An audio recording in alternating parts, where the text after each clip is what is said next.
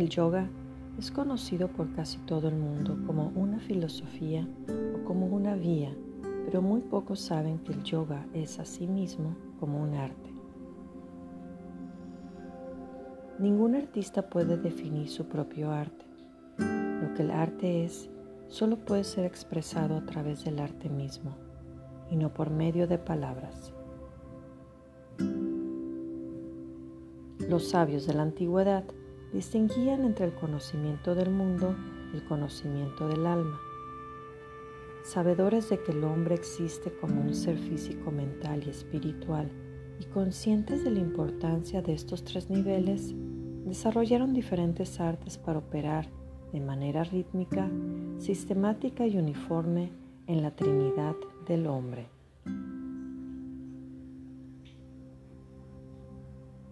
A través del yoga el ser humano entra en contacto con el alma, así que el yoga es un arte espiritual.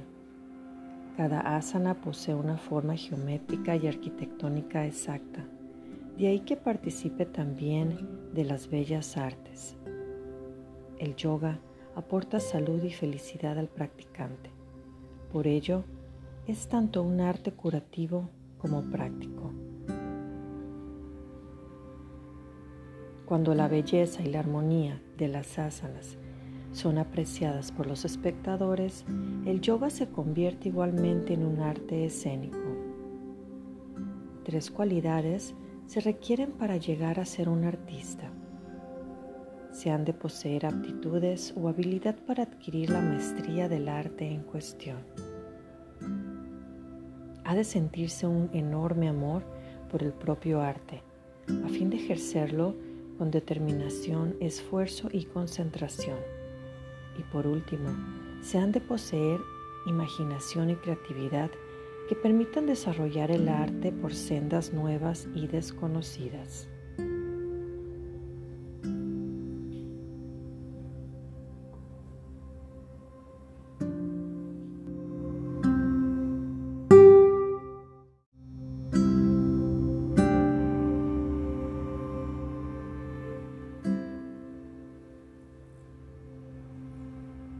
El señor Shiva es fundador del yoga, que él mismo enseñó primero a su esposa, la diosa Parvati.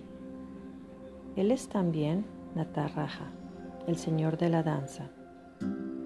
Tanto los yogis como los bailarines lo veneran por haber dado a la humanidad este doble conocimiento que permite a los seres humanos poder experimentar el espíritu divino en cada una de las células de su cuerpo y hallar uniformidad en la diversidad, impersonalidad en la personalidad.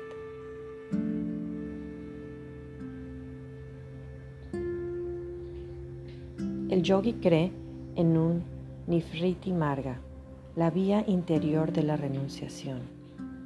El bailarín cree en Pravriti Marga, la vía exterior de la creación. El yoga es Jnana Marga, una vía del conocimiento.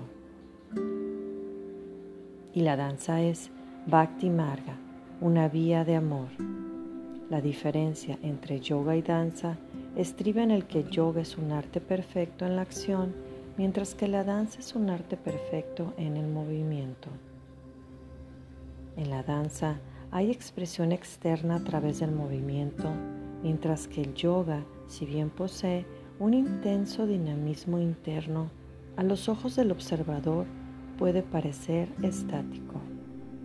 El movimiento puede ser muy leve, pero la acción es enorme.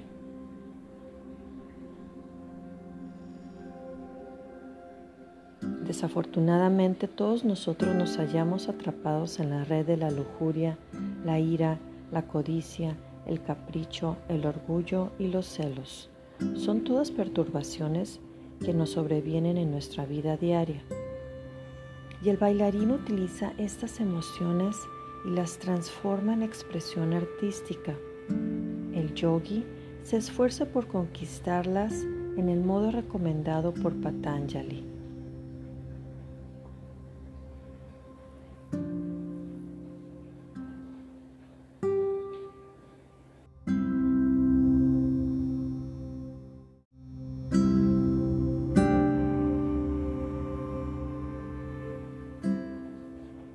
En el Yoga Sutra 33 del libro 1, Patanjali nos dice que cultivar la cordialidad, la compasión, la alegría y la indiferencia ante la felicidad y tristeza, la virtud y el vicio conduce a la paz mental. Tanto el yogi como el artista necesitan respetar su cuerpo, sin forma ni figura, sin elegancia y sin fuerza no se puede ser ni un yogi ni un bailarín. Si son artistas, recuerden que sean cual fueren los temas que presenten en su modo de expresión artística, todos descansan en las experiencias y las acciones internas trabajadas también por el yogi. Si además de artistas son practicantes de yoga, si se hallan en contacto con los niveles internos de su ser, desarrollarán una vasta gama de expresividad y su arte llegará a ser verdadero, favorable y hermoso. El arte se vuelve entonces divino, denominándose Yoga Kala, arte auspicioso.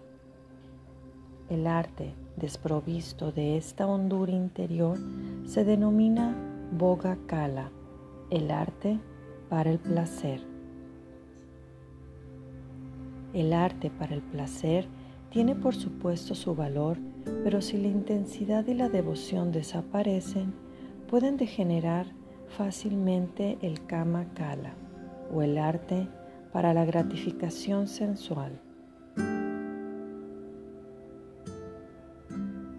Lo que se precisa es una mezcla de boga kala y yoga kala si solo se da boga cala, el arte es puramente sensual y no, y no ennoblecedor. Mientras que si solo se da yoga kala, es demasiado elevado y austero para resultar el valor a la sociedad. A fin de conmover, educar e inspirar a la gente, estos dos niveles de arte necesitan ser combinados y armonizados para así vivir en la luz perfecta que ilumina la conciencia. Se produce entonces una vitalidad palpitante que nos permite a cada uno vivir en el terreno del alma, con lo que este cuerpo mortal, nuestro ser puede degustar el néctar del alma inmortal y el arte puede convertirse en divino.